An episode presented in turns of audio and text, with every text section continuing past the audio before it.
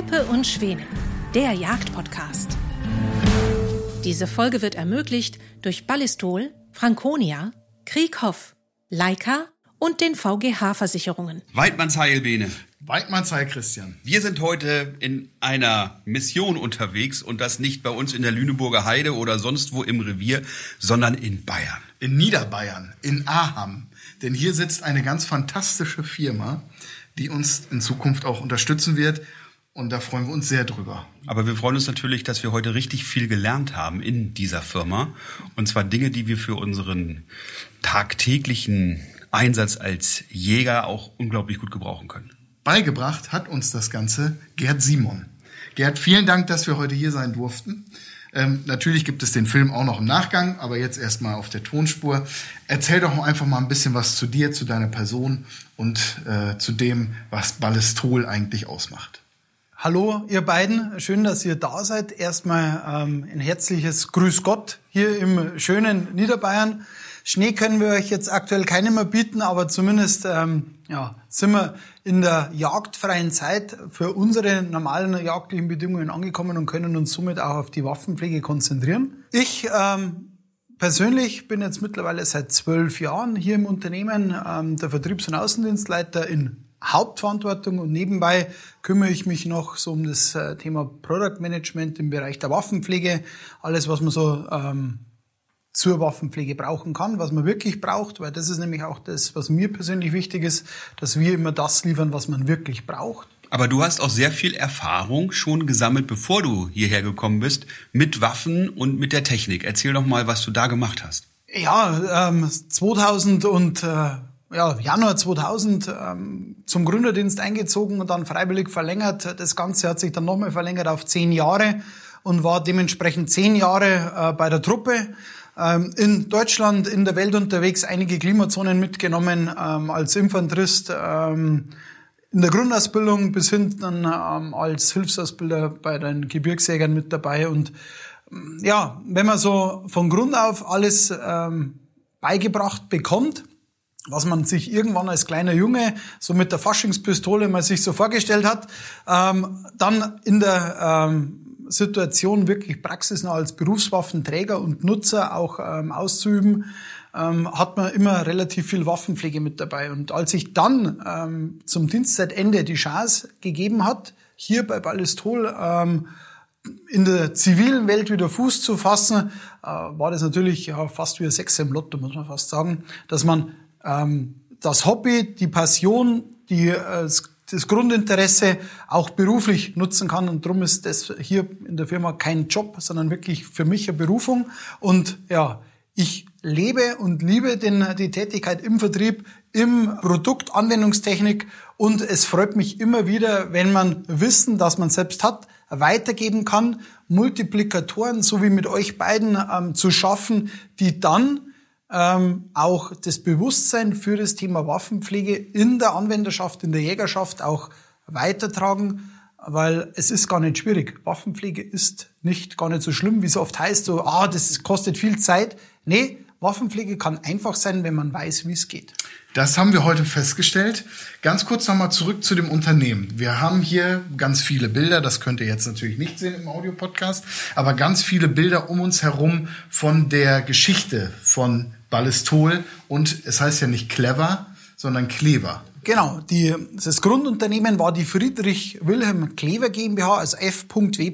Klever GmbH, die in ähm, Köln gegründet wurde durch den damaligen Rechtsanwalt Friedrich Wilhelm Kleber, also auch hier, Christian. Kollege trifft, von mir. Trifft dich wieder voll.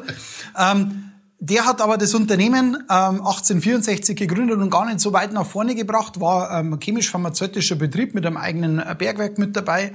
Aber sein Sohn hat eigentlich das geleistet, was das äh, Produkt oder die Firma weltbekannt gemacht hat. Und zwar das bekannte Ballistol Universalöl, damals Ballistol Wund- und Waffenöl fürs kaiserliche Heer, das äh, durch den Friedrich Wilhelm nicht Kleber, sondern der Kaiser Friedrich Wilhelm, ähm, ein Waffenöl oder ein Wundöl bekommen sollte, um die Ausrüstung des Lanzers dementsprechend äh, zu ergänzen. Entschuldigung, das war, muss ich dich unterbrechen. Der Herr Friedrich Wilhelm, der war da schon lange tot. Das war nämlich der Wilhelm II. ohne Friedrich, der damals der Kaiser gewesen ist und dieses Öl eingeführt hat 1904. Ah, siehst du mal, das ist, das ist wieder einer, aber sowas von sattelfest. Danke, danke für diese Ergänzung. Das sind dann so die, die, die, kleinig, die kleinen äh, Punkte mit dabei. Wichtig war nur, dass das Produkt, was damals ähm, entwickelt wurde für die Zeit, also wir reden jetzt von vor 120 Jahren, ähm, eine Innovation sein sollte, dass sich der damalige Kaiser vorgestellt hat, was seine Truppe braucht, um die Wundner im Feld zu versorgen, um ähm, Keim-, Bakterienbelastungen ähm, zu verhindern, zu begrenzen, damit seine Truppe dementsprechend auch schlagfähig bleibt und schlagkräftig bleibt. Und äh, der Dr. Helmut Klever, der Sohn des Firmengründers, hat äh, damals hat einen Lehrstuhl in der ähm, Uni in Karlsruhe inne und der hat sich an, das, an die Herausforderung rangewagt und hat das Produkt, jetzt uns bekannt als Ballistol Universalöl, damals als Wund- und Waffenöl erfunden, vorgestellt es wurde ähm, beim kaiserlichen Heer eingeführt und 1904 mit dem ähm, Goldenen Eichenlaub bei der Weltjagdausstellung in Wien prämiert als das erste und einzige und wahre Waffenöl. Und wirkt ja heute noch. Unveränderte Rezeptur, 120 Jahre, also alle Anwendungsbereiche, die vor 120 Jahren erfüllt wurden, werden heute immer noch erfüllt. Leider darf man nicht mehr alle bewerben. Das äh, ähm, ist äh, reglementiert, sei es Arzneimittelrecht, sei es Biozidverordnung, also alles, was das Produkt wirklich kann, darf man nicht mehr draufschreiben, kann es aber trotzdem. Ähm, aber die Mundpropaganda ist noch ähm, treu und es wird sehr, sehr viel überliefert und da es immer wieder von Mund zu Mund, von Jäger zu Jäger, von Generation zu Generation weitergegeben wird und sich die Rezeptur nicht ändert, sind wir auch guter Dinge, dass das Ganze auch so bleibt. Nun gibt's ja auch viele, die sagen, ah, ich muss ein ganz modernes Waffenöl haben mit einem ganz modernen, vielleicht noch englischsprachigen Begriff und Titel. Ihr habt ja auch welche im Sortiment, weil Ballistol verharzt. Ja, genau. Also es, es gibt mit Sicherheit die Berechtigung, dass man äh, hochwertige Produkte in, mit ganz speziellen Anforderungen und Leistungsfähigkeiten auch einsetzt. Wenn man nur das klimatische Bedingungen sieht, wenn man hohe Temperaturen in die Minusgrade oder auch in die Plusgrade abdecken möchte und auch noch eine Funktion des Öls haben will, dann braucht man Spezialprodukt. Aber nur die Aussage, es verharzt, ist leider so nicht richtig, weil das Produkt chemisch gesehen nicht harzen kann. Das kann ein Leinöl, das kann ein Sonnenblumenöl, das kann ein Rapsöl, das ungesättigte Fettsäuren enthält. Und beim Leinöl zum Beispiel ist es ja auch gewollt. Wenn man mal das äh, Schaftöl nimmt, dort will ich ja dieses Verharzen, dieses Verkleben der, der Holzporen haben. Wenn aus dem Öl die Margarine wird. Oder so. Aber bei, der, bei den technischen Ölen, die wir im Einsatz haben, funktioniert das nicht. Es ist diese Kohlenstoffdoppelbindung nicht da. Es sind diese ungesättigten Fettsäuren nicht da, die für diese Verharzung verantwortlich wären. Das Universalöl, darf man nicht vergessen, ist 120 Jahre alt. Zu dem Zeitpunkt musste man, um manche Dinge zu erfüllen, ich sage es jetzt einmal Langzeitkonservierung, musste man sich anderen Eigenschaften zunutze machen. Und hier kommt jetzt wieder dieses Vaselineschicht bilden, diese Wachsschicht bilden, dass das Produkt wirklich hat und es auch macht. Diese ähm, Eigenschaft wurde damals genutzt, um eine Langzeitkonservierung von Metallen, von Rostschutzoptionen überhaupt zu bieten. Es gab diese chemischen Inhibitoren, die man jetzt hat, die, die gab es damals noch nicht. Da musste man anders agieren. Ähm, darum sind auch hier im Universalöl 17 Bestandteile drin, die man jetzt mit Sicherheit mit zwei, drei Bestandteilen ersetzen kann. Dann hat man keine 17, sondern nur noch vier Bestandteile in einem Öl, um die gleiche Effizienz zu liefern. Aber man darf nicht vergessen, 120 Jahre. Damals war das anders. Und sehr, sehr viele Dinge sind in dem Produkt auch enthalten im Universalöl, weil man Leder pflegen kann damit. Man kann Holz pflegen, man kann ähm, Wunden, wie man äh, wie so als Wundöle auch ähm, ist versorgen. Also es muss eine desinfizierende Eigenschaft auch haben, um Bakterien zu töten. Das könnte ich mit neuen Produkten in der Form nicht mehr machen. Noch dazu, es würde allein das Thema Zulassung, Arzneimittel und dergleichen. Aber man kann eben auch Waffen pflegen. Und das haben wir heute gelernt. Und ich muss sagen, ich konnte ja so ein bisschen Waffen pflegen, weil ich es ja bei der Bundeswehr schon mal Warst gemacht hatte. etwa bei der Bundeswehr? Doch, tatsächlich. Ach, das wusste ich gar nicht. Ja, und ähm, da habe ich doch einige Tage damit zugebracht, Waffen zu reinigen. Mhm. Ich habe es mir allerdings auch ein bisschen leicht gemacht. Ja. Und wir haben ja heute mal gelernt, wie man es richtig macht. Also das war wir fantastisch. Haben, wir haben immer geguckt, bis der Ufts um die Ecke war. Und dann haben wir einfach so eine Knarre genommen, sind damit in den Spülraum gegangen, wo wir sonst unsere unser sonstiges Equipment sauber gemacht haben und haben das erstmal unter heißem Wasser mit ordentlich Priel und so sauber gemacht, dann hinterher wieder eingeölt und dann waren wir fertig. Aber wie es richtig geht, das haben wir ja heute nochmal von Gerd gezeigt bekommen, der uns dann eben auch gesagt hat, äh, wie man eine Büchse richtig sauber macht oder bei der Bundeswehr durften man nie sagen, sauber machen, sondern das wurde gereinigt und anschließend natürlich dann auch wieder gangbar gemacht. Und ähm, das haben wir heute nochmal gelernt und was für mich auch großartig war zu sehen, dass man eben nicht nur Öl nimmt, sondern insbesondere so auf beweglichen Teilen ruhig auch mal so eine kleine Spur zieht, nicht das, was andere in der Branche darunter verstehen, sondern hier eine kleine Spur Fett, um das Ganze dann ein bisschen geschmeidiger zu halten, dauerhaft zu halten. Und da habe ich wirklich viel gelernt. Und das nicht nur bei Büchsen, sondern eben auch bei Kurzwaffen. Und ich finde ganz wichtig, dass wir Jäger auch Kurzwaffen benutzen, dass wir uns damit beschäftigen, damit keine Unfälle passieren, damit aber auch klar ist, Kurzwaffen gehören auch zur Jagd. Man braucht es ja beispielsweise, um auch mal Unfallwild versorgen zu können oder so etwas. Oder eben auch aus Sicherheitsgründen. Und deshalb ist es wichtig, dass man eine Kurzwaffe versteht, dass man eine Kurzwaffe beherrscht, dass man eine Kurzwaffe auch pflegen kann, dass man sie regelmäßig aus dem Schrank nimmt und auch mal die Funktion wieder überprüft und vielleicht auch wirklich mal eine kleine Spur Waffenfette angibt. Das erste, was ich ja fantastisch fand, als wir das Universalöl eingesetzt haben, um nochmal auf die Inhaltsstoffe zurückzukommen, war dieser klassische Ballistolgeruch. Also jeder, der das schon mal benutzt hat, einige finden das penetrant. Ich habe da aber Kindheitserinnerungen dran, weil mein Vater das auch schon immer verwendet hat. Und jetzt nochmal zurück zu den Inhaltsstoffen. Was riecht denn da so interessant? Ähm, ja, Bene, das ist ganz einfach. Ähm, die Inhaltsstoffe, also ich erkläre euch das jetzt und wir dürft es auch nicht mehr weiter sagen. Und ähm, das Risiko ist aber das, wenn ihr das wirklich weiter sagt, ähm, kommt irgendwann einfach mal, vielleicht schlägt der Blitz ein. Weil okay, wir sagen, erzähl's die, die Kurzwaffe. Also das Allerwichtigste ist das, ähm, ähm, bei Vollmond muss das ein dunkelhaariger, voll behaarter Typ, also ich fall da raus, mit links rührend, mit einem Eichenholzlöffel zwei Stunden lang rühren und dann entsteht der Geruch. Also so hat mir das ähm, unser Juniorchef äh, erklärt, weil es weiß bei, es wissen bei uns genau zwei Leute die Inhaltsstoffe. Ansonsten keiner.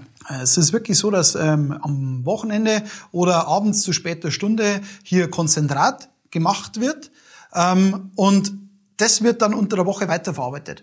Also ist dieses äh, Produkt, es gibt kein Patent, es gibt kein Gebrauchsmuster, sondern es gibt nur dieses Geheimnis. Und ähm, es wurde gesagt, die Inhaltsstoffe, also die ätherischen Öle, die da drin enthalten sind. Wer weiß welche? Ich weiß nur eins, ähm, gern kommt man immer ja dieses Kiefernadelöl, weil er dort auf dem alten Firmenlogo übrigens keine Kiefernadel drauf ist, sondern ein Tannenzweig. Also das ist immer die nächste, der nächste Irrglaube. Dieses wohlgemeinte Kiefernadelöl ist es nicht. Äh, ich weiß nicht, was nicht äh, was drin ist, weiß ich nicht, aber was nicht drin ist, das wurde mir zumindest gesagt.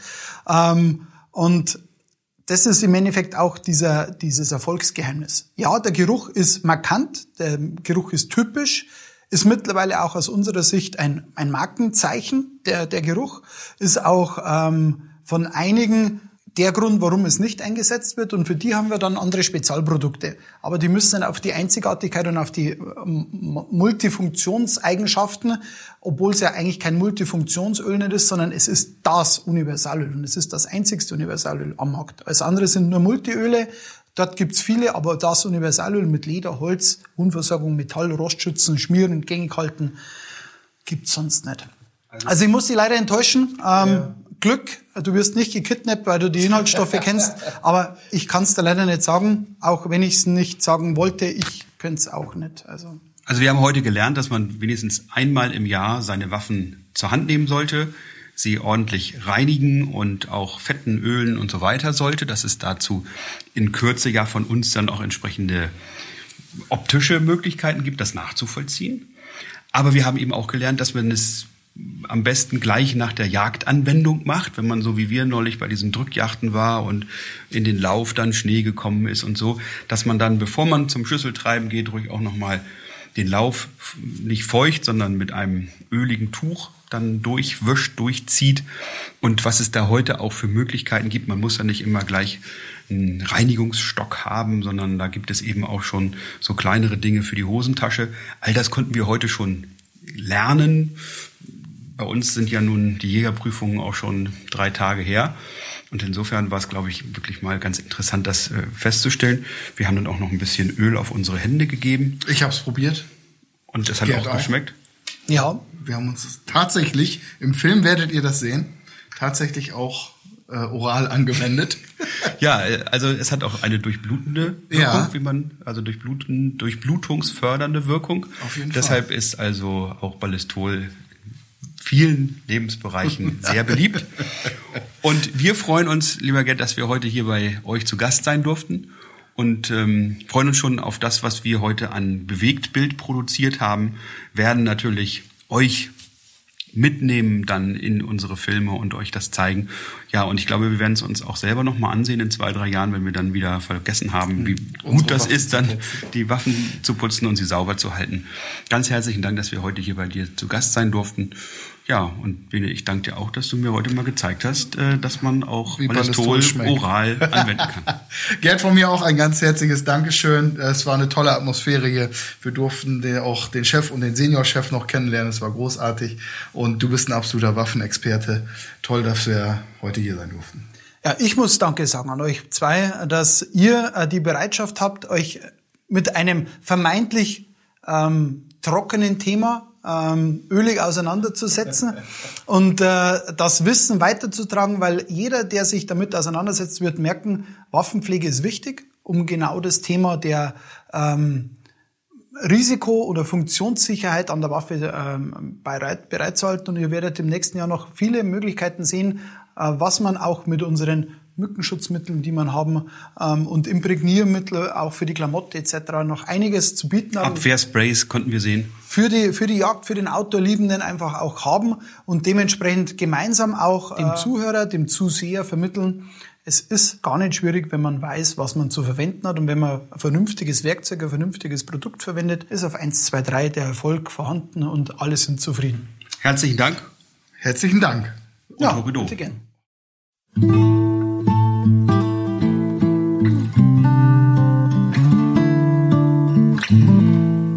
Dank fürs Zuhören. Diese Folge wurde ermöglicht durch Ballistol, Franconia, Krieghoff, Leica und den VGH Versicherungen.